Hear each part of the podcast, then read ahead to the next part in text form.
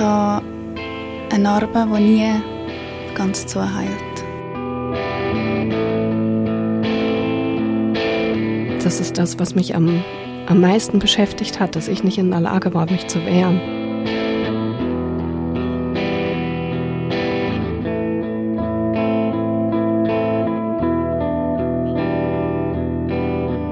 Das ist der Podcast Hashtag MichTu und in diesem Podcast erzählen Menschen von ihren sexuellen Übergriffen.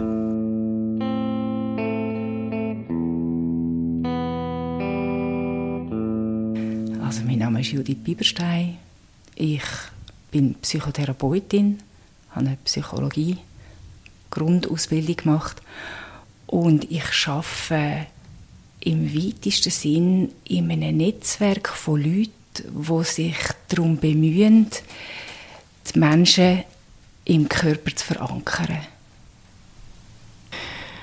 Judith, äh, als ich dir angerufen habe und dich gefragt habe, ob du bereit wärst, über die Geschichte Auskunft zu geben, beziehungsweise äh, eine Einordnung zu machen, was passiert bei sexuellen Übergriffen, hast du keinen Moment gezögert. Warum ist dir das wichtig, über das zu schwätzen? Ein Teil von meiner Arbeit schaffe ich als Traumatherapeutin mit Frauen, die über die Opferhilfe ihre Psychotherapie finanziert bekommen. Und diese Therapien, die nehme ich am meisten her. Sie sind auch sehr aufwendig oft mit Einbezug von Juristen, von Prozessen, die passieren, von Polizei, äh, von Täterkontakt, wo weiter besteht. Und die Traumathematik ist wirklich in unglaublicher Verbindung zu der Körperpsychotherapie und ist in unglaublicher Bewegung in der Gesellschaft. Und ich habe fast wieder darauf gewartet, dass du mir anläutest, um öffentlich die Zusammenhänge erklären wo physiologisch im Körper bei Trauma passieren, die werden von mir aus gesehen noch viel zu wenig mit einbezogen und sie sollten viel mehr in den Fokus kommen von dieser ganzen Diskussion um die Übergriff. Dann tauchen wir doch gerade ein und fangen gerade an mit so physiologischen Reaktionen. Ähm, bei vielen Geschichten von den Frauen, die uns diese Woche erzählt haben, ist es darum gegangen, dass sie wie einfach im Moment vom Übergriff nichts mehr gemacht haben. Sie haben sich weder physisch gewehrt noch verbal gewehrt. Sie haben ausgehalten. Was passiert in so einem Moment? Das ist eigentlich der zentrale Moment, wo überhaupt ausmacht, was Trauma ist. Also das ist das Kernstück von Trauma. Also Trauma ist nicht irgendwie etwas Dramatisches oder ein Ereignis oder ein schlimmes Erlebnis oder eine furchtbare Geschichte, sondern Trauma im engsten Sinn vom Wort ist der Moment, wo wir erstarren, wo Menschen oder Wesen, Lebewesen erstarren. Die die Zustände nennen wir Dissoziation. Im Gegensatz zu der Assoziation, wo man etwas zusammenhängt, werden zwei Sachen auseinandergehängt und unterbrochen. Der Unterbruch, der ist das Charakteristikum von Trauma. Viele Frauen haben erzählt, in dem Moment haben sie sich wie von außen haben sie zugeschaut, was jetzt gerade physisch passiert. Ist das das, das Abspalten? Genau, das gibt's natürlich in unglaublich vielen Abstufungen. Das, was du jetzt gerade gesagt hast, das ist das Extrem, die sogenannte Aussenkörpererfahrung, wo sich eigentlich der Geist komplett abkoppelt vom Körper.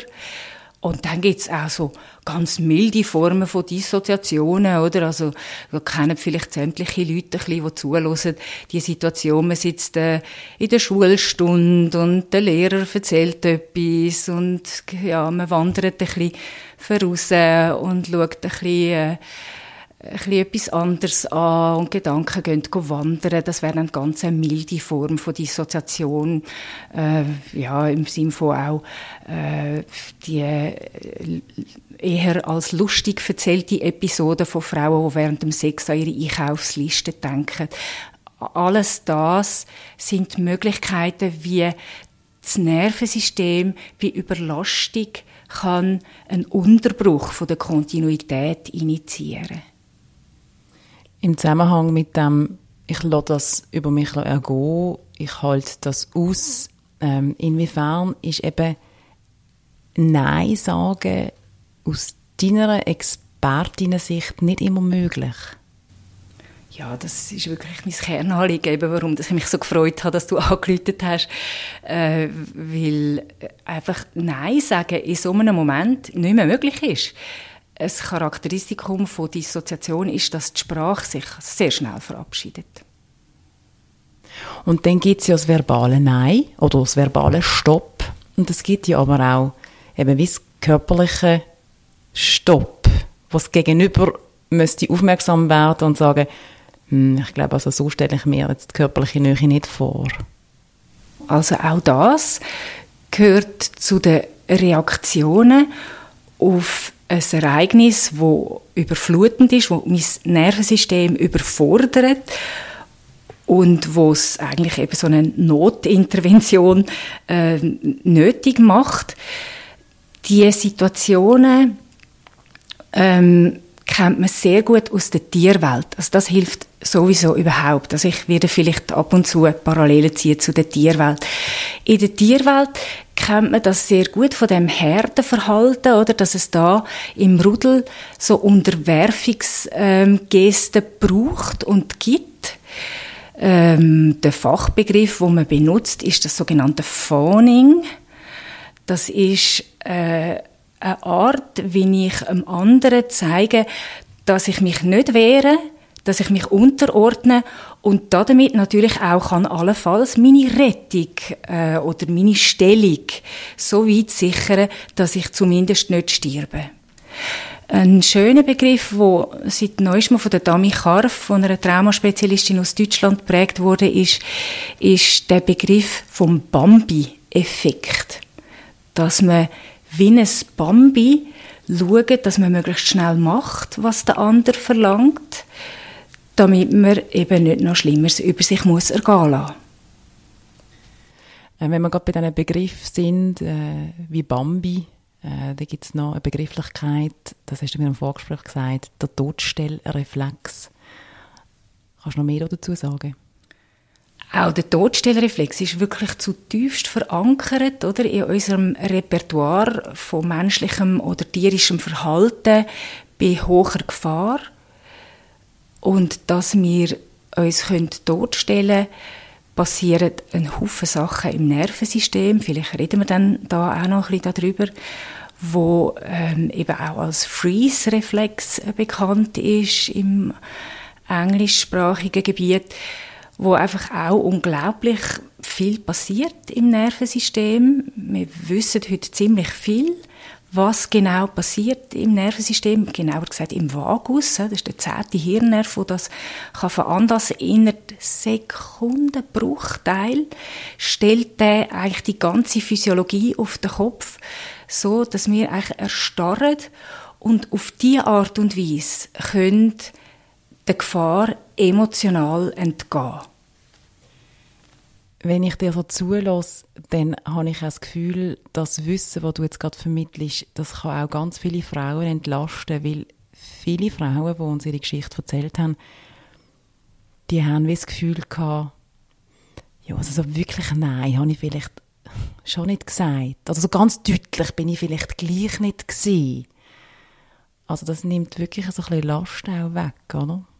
Also mir ist das wirklich so wichtig. Ich bin auch froh, dass ich das da darf sagen dass eigentlich wirklich meine Hauptnachricht an alle Frauen ist, dass die Reaktionen so schnell ablaufen und so automatisch, dass wir uns nicht dafür entscheiden können.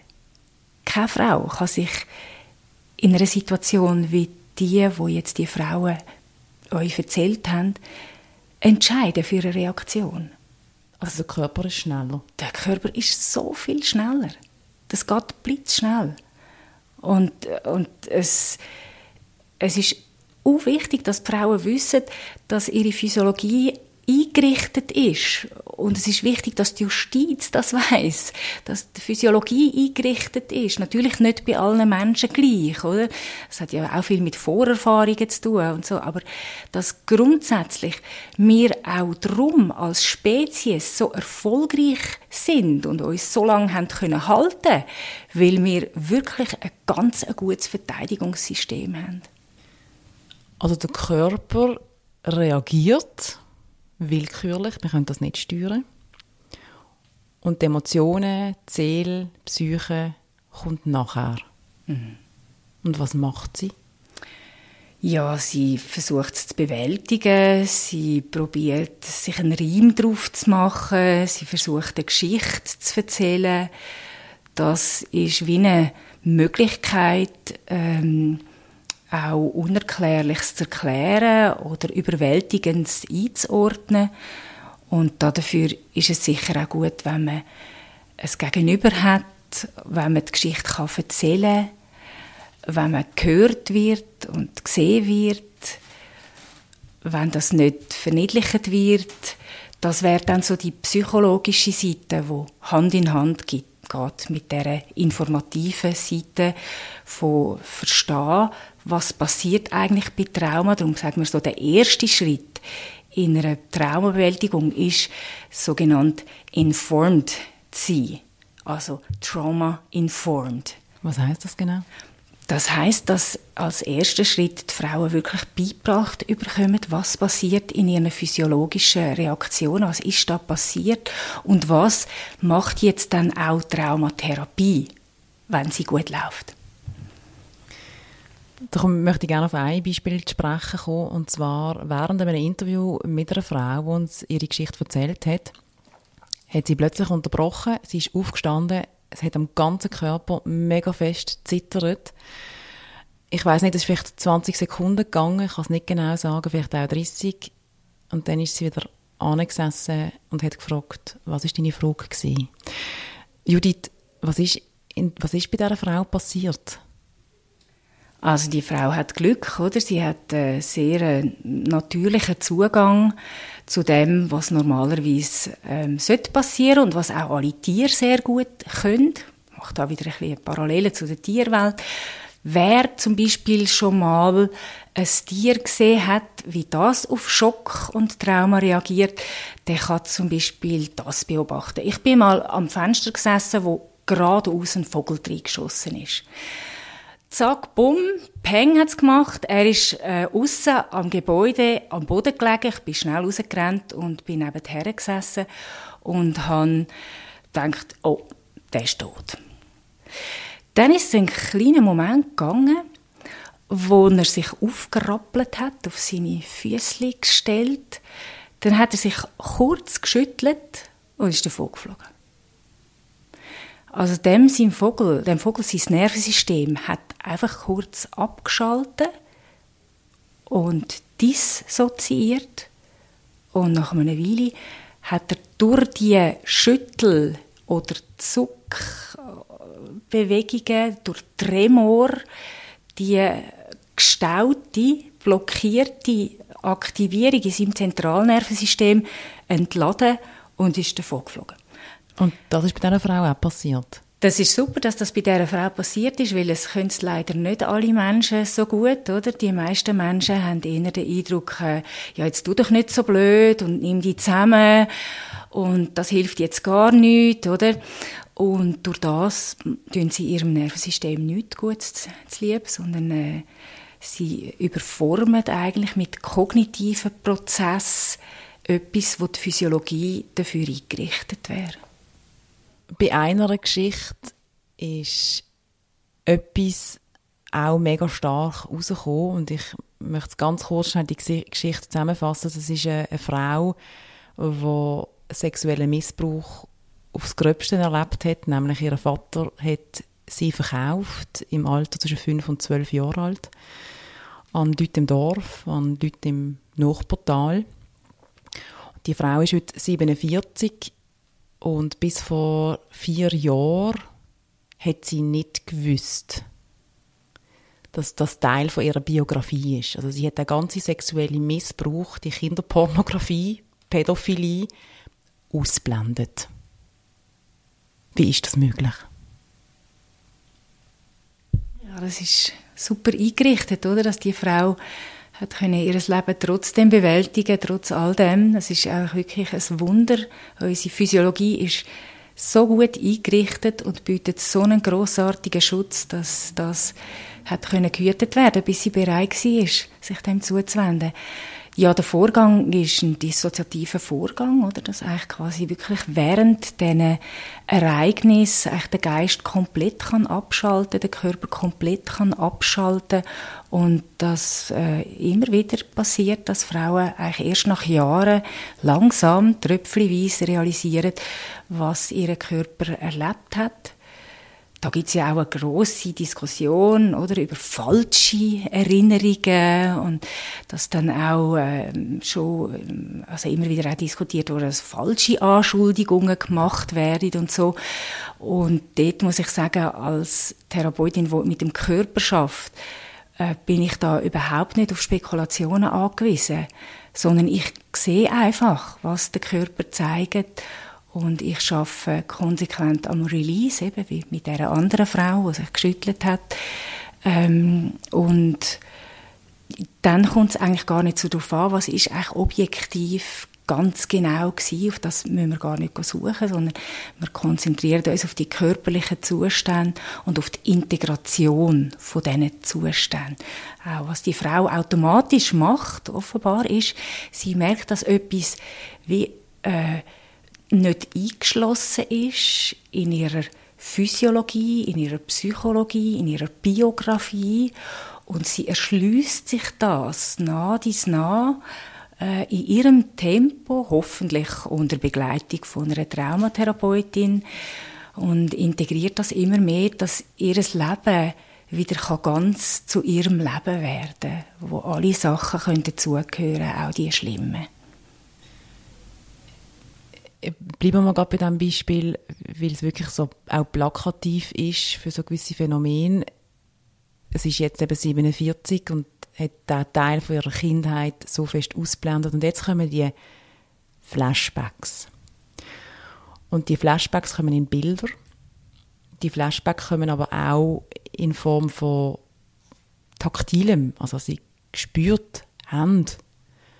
Sie spürt Sachen in ihren, in ihrer Dinne ähm, wie, wie, funktioniert das mit diesen Flashbacks? Wie muss man, dass, dass das plötzlich irgendwie 35 Jahre später kommen die? Eben, du hast gesagt, sie ist wahrscheinlich parat jetzt dafür.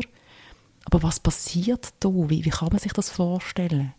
Also ähm, der Körper oder die Erinnerung, Körpererinnerung gibt ähm, so die sensorische Fragmente frei die sind eben immer an Sinneswahrnehmungen gekoppelt, taktile, sensorische, oft olfaktorische, das also über den, Geruchssinn.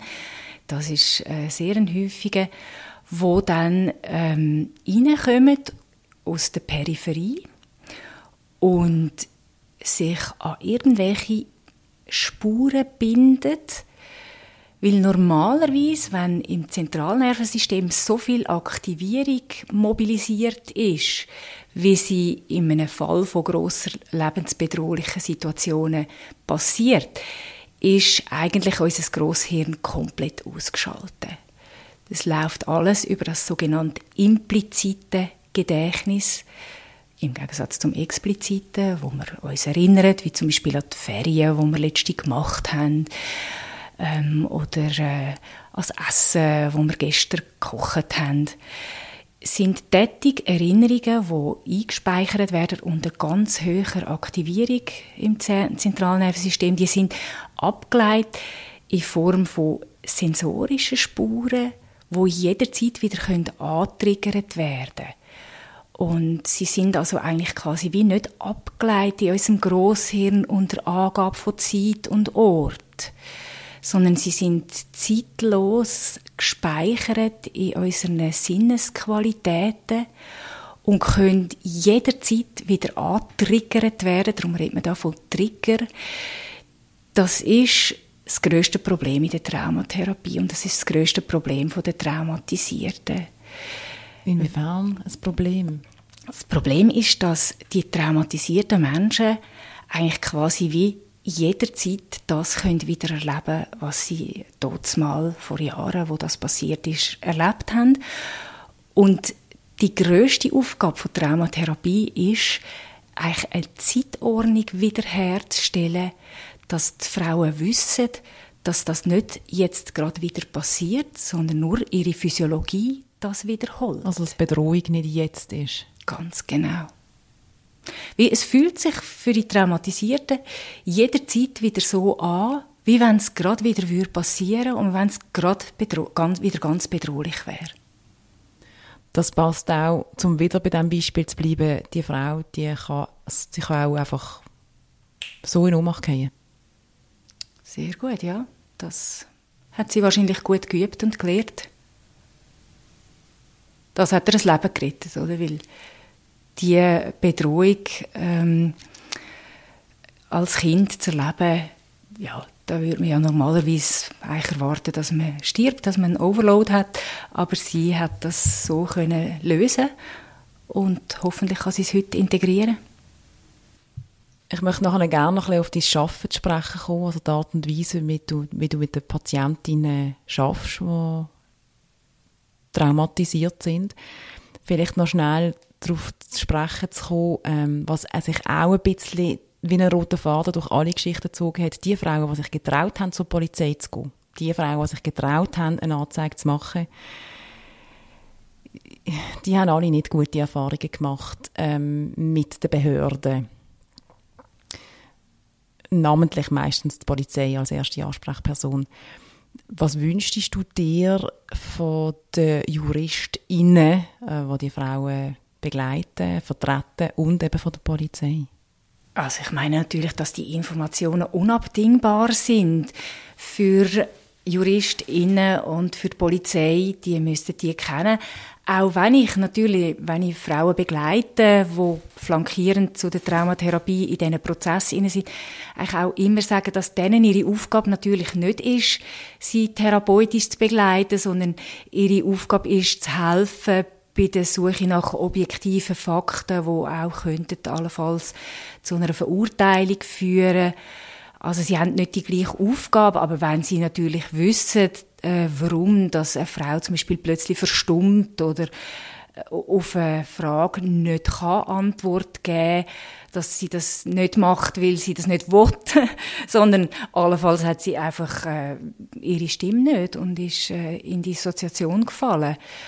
Frauen, die sich entscheiden, zur Polizei zu gehen, denen empfehle ich einfach unbedingt, dass sie sich dringend begleiten lassen durch die Fachstellen, da zu Bern, Lantana, ähm, zu Thun, Vista, und wie sie alle heißen. Also, Was sind das für Fachstellen? Opferberatungsstellen? Genau, das sind Opferberatungsstellen, die viel Erfahrung haben, die auch können sagen äh, in dem Fall, komm, wart doch noch oder jetzt ist der gute Zeitpunkt. Also die Fachstellen haben viel, viel Erfahrung in der Beratung von solchen Prozessen, äh, weil das Problem, das wir natürlich viel haben, ist, dass Frauen, die dann die Befragungen und die Prozesse als retraumatisierend erleben, die haben einfach wirklich die doppelt dicke Quittung, die präsentiert wird. Und da bin ich also schon sehr vorsichtig. Äh, das ist per se eigentlich ein traumatisierender Vorgang. Und dass man sich den zumutet, da muss man schon recht guten Boden haben unter den Füßen. Interessant ist auch, dass äh, die Frauen immer wieder gehört haben, ja, sie widersprechen sich manchmal auch ein bisschen. Und wenn sie sagen, ja, in gewisse Sachen weiß ich einfach auch nicht mehr ganz genau. Und dann eben, dann macht das Hirn wahrscheinlich irgendetwas. Was sagst du da dazu? Also, das, das stimmt ja wahrscheinlich schon, wenn die Polizei findet, aber jetzt haben dort etwas anderes gesagt wie du. Ist das also normal? Das ist, das ist unglaublich verständlich, oder? Also in diesen dissoziativen äh, Vorgänge, da, das kann man sich so vorstellen, wie wenn das einfach ganz fragmentiert abgeleitet ist und ganz widersprüchlich zum Teil, oder? Es ist nicht so abgeleitet wie eine Stringenz, wo äh, ich erzähle dir, wo ich in der Ferien bin und ich den Zug verpasst habe und dann ich auf den nächsten warten und alles hat eine zeitlich logische Abfolge, oder? Wenn man sich vorstellt, dass immer zwischen die Vorgänge wieder unterbrochen werden durch die komplette Abspaltung von kognitiven, emotionalen und körperlichen Prozessen, dann gibt das ein riesen Tohuwabohu. Angenommen, eine traumatisierte Frau kommt zu dir in Therapie, sie hat einen sexuellen Übergriff gehabt. Wie schaffst du mit ihr? Mit ihr? Also das, das Wichtigste ist Beziehung, oder? Und die Sicherheit in der Beziehung also ich bin sehr froh, dass ich darüber reden kann, überhaupt, oder die, die ganz wichtigste äh, Ingredienz von Heilung nach Traumatisierung ist Sicherheit. Also sich können sicher fühlen in einem Raum, im Leben, in einer Umgebung, in einem Alltag, an einem Arbeitsplatz und so fort. Das ist das Wichtigste. Also die Sicherheit versuche ich zuerst herzustellen in der Beziehung, Beziehungssicherheit. Also ich probiere wirklich verlässlich zu sein, verständlich zu sein, transparent. Ich mache alles hundertprozentig transparent. Ich sage, da innen passiert nichts, ohne dass ich sie nicht vorher gefragt habe, ob sie einverstanden sind, ob, ob sie äh, mithelfen. Grenzen respektieren. Ganz genau. Es geht wirklich darum, dort die äh, Grenzarbeit an den Anfang zu stellen, auch klar zu setzen, dass wir einen Zwischenraum haben, wo wir uns uns aufhalten miteinander und dass ich äh, enorm darauf achte, dass ich die Grenzen nicht überschreite, die persönlichen Grenzen von ihr. Also das braucht mal eine Weile, um sich dann auch äh, können vertrauen gegenseitig und wenn das der Fall ist und das geht Hand in Hand natürlich, dann kommen viele Informationen. Also Informationen sind unglaublich wichtig. Immer wieder, auch allenfalls, ich sage, ich werde nie müde, mir wird es nicht langweilig, auch immer wieder das Gleiche zu sagen, zu erklären, was passiert im Körper bei Trauma. Bei allen Menschen. Und nicht nur bei ihnen also sich selber verstehen und auch verstehen, dass das etwas Überpersönliches ist, ist enorm wichtig. Darum ist auch wichtig, dass sich die Frauen gehen, gehen melden an der Opferberatungsstelle und dass sie das Geld beanspruchen von der Opferhilfe, dass sie merken, das ist ein kollektives Problem. Es ist nicht einfach mein Problem. Und es hat jetzt eben nichts mit dem zu tun, ob ich jetzt einen Minirock angehabt oder in der Trainerhose rumgerannt bin. Sondern es geht wirklich um das, dass wir dran sind, in der Gesellschaft zwischen Frauen und Männern einen Konsent herzustellen. Und das ist ganz eine wichtige Komponente auch. Ja, jetzt habe ich gerade ein bisschen den Faden verloren. Die Frage ist eigentlich, also wie du schaffst und jetzt bist du, beim, du hast angefangen mit dem Vertrauen und eben mit der Information, die muss fließen. Genau, mit Sicherheit, genau. Ja, äh, wichtig ist auch die Arbeit mit Ressourcen. Traumatisierte sollen wirklich wissen, was haben sie für Ressourcen und wo überall gibt es Ressourcen. Je nach dem Zustand von traumatisierten Frauen muss man auch zuerst Ressourcen erarbeiten ähm, oder finden. Sie brauchen manchmal auch eine Struktur im Aussen, wo ihnen hilft, dann im Inneren Struktur aufzubauen, weil Strukturen im Innen, je nachdem wie früh dass die Traumatisierungen passiert sind, Strukturaufbau verhindert oder verunmöglicht oder erschwert hat. Die äußere Strukturen, die sind sehr was, was sind so äußere Strukturen? Äußere Strukturen sind zum Beispiel, ah, da gibt's noch eine Körpertherapeutin, ah, da gibt's noch einen Ritthof, wo sie regelmäßig zu der Ross geht. Ah, da gibt's eine psychiatrische Spitex, die vorbeikommt. Oder eine Selbsthilfegruppe von Frauen, die sich treffen, die miteinander reden. Äh, ein Malatelier, whatever. Also irgendetwas, wo wo es noch mehr geschützte äh, Kontext gibt, wo Sicherheit erhöht. Und die inneren Strukturen? Ja, dann machen wir uns an die Arbeit und bauen die inneren Strukturen auf. Schneller oder länger. Innere Strukturen sind vor allem eben in Fall, im Fall von Traumaarbeit Zeitstrukturen, die klar machen, dass die schlimmen Sachen lange Jahre her sind oder einfach zumindest hoffentlich zurückliegen.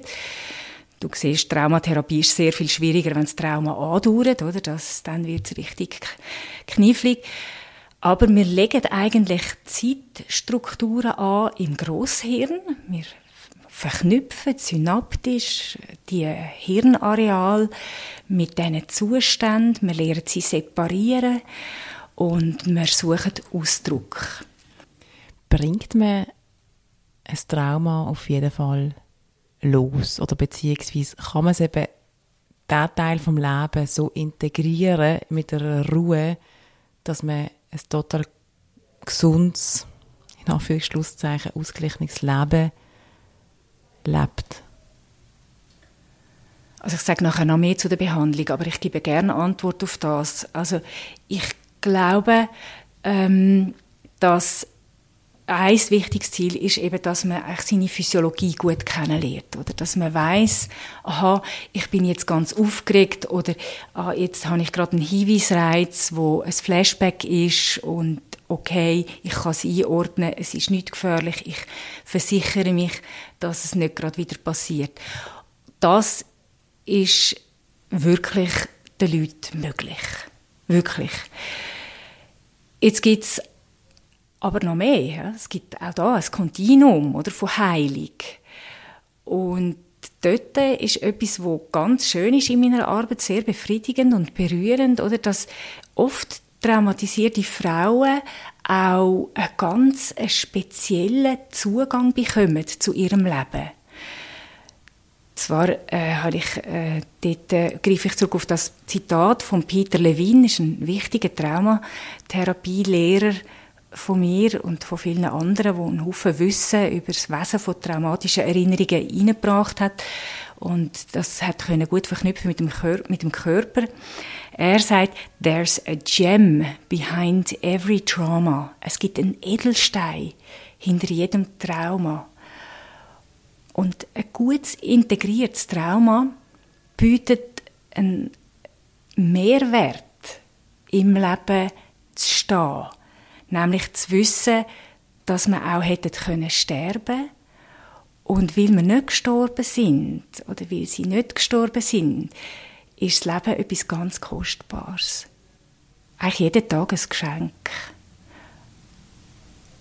Ja, dort erlebe ich es manchmal, dass Frauen an den Punkt herkommen, wo sie eigentlich ihre Geschichte versöhnt mit etwas viel Größerem. Wo sie nicht kleben bleiben wo sie auch so, so etwas finden wie Frieden mit den Sachen, die ihnen passiert sind. Ich würde gerne zum Schluss kommen, wenn das für dich stimmig ist. Vielleicht zum Schluss noch, Judith, ähm, warum ist aus deiner Expertinnen-Sicht, aus deiner Arbeit, die du tagtäglich machst, wichtig, dass im revidierten Sexualstrafrecht nur Ja heißt Ja reinkommt und eben nicht Nein ist Nein? Also ganz grundsätzlich muss man sagen, Nein ist immer die schwierige Antwort, weil sie hat einfach sehr viel einen größeren Beziehungsaspekt. Dann sind wir auch zum Teil noch weiblich sozialisiert und sagen darum auch noch viel mehr Ja als Nein. Es fällt uns schwerer, Nein zu sagen. Das ist mal so vielleicht ein, ein Vorgeplänkel, oder? Aber meine Hauptmessage nach all dem, was ich jetzt auch hoffentlich klar dargelegt habe, ist, dass die Physiologie muss irgendwie austrickst werden, oder? Und dort Konsent auszuhandeln, ist eindeutig der Weg, oder? Also, dass es irgendwie muss eine interaktionelle Sequenz geben, wo Konsent ausgehandelt wird, wie auch immer. Das gibt einem Nervensystem die Möglichkeit, sich wieder einzuhängen.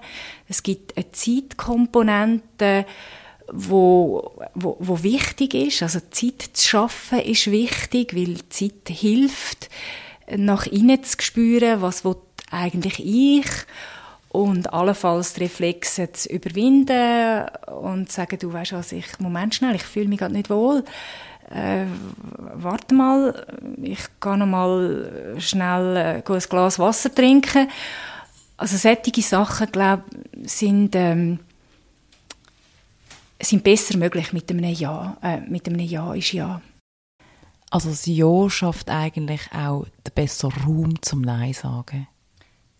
Das finde ich sehr eine schöne Konklusion. Ich bin überzeugt, dass letztendlich in einer Atmosphäre von Konsent, von Zustimmung, dass dann im Großhirn Sprache aktiviert ist, dass Verbindungen aktiviert sind, dass die Zeitdimensionen aktiviert sind wo möglich machen, meine eigenen Grenzen, meine Integrität, meine Wünsche, meine Bedürfnisse einzubeziehen und in die Sprache zu fassen. Und vielleicht ist es auch der Moment, um jetzt mal persönlich zu werden. Also ich, ich kann das bei mir ja auch sagen, wenn, wenn jemand nach meinen Bedürfnissen fragt, dann fällt es mir einfacher, meine Bedürfnisse kundzutun, als wenn ich sie aus mir selber muss rausschöpfen muss. Das kostet mir viel mehr Energie. Und jetzt nicht einmal unbedingt nur auf den Sex bezogen, sondern ganz generell. Genau. Damit es eine Begegnung ist, äh, braucht es Interesse, gegenseitiges Interesse. Judith Bieberstein, danke vielmals. Danke für die Zeit, danke für die Expertise und äh, dass du dich bereit erklärt hast, hier mitzumachen. Sehr gern geschehen.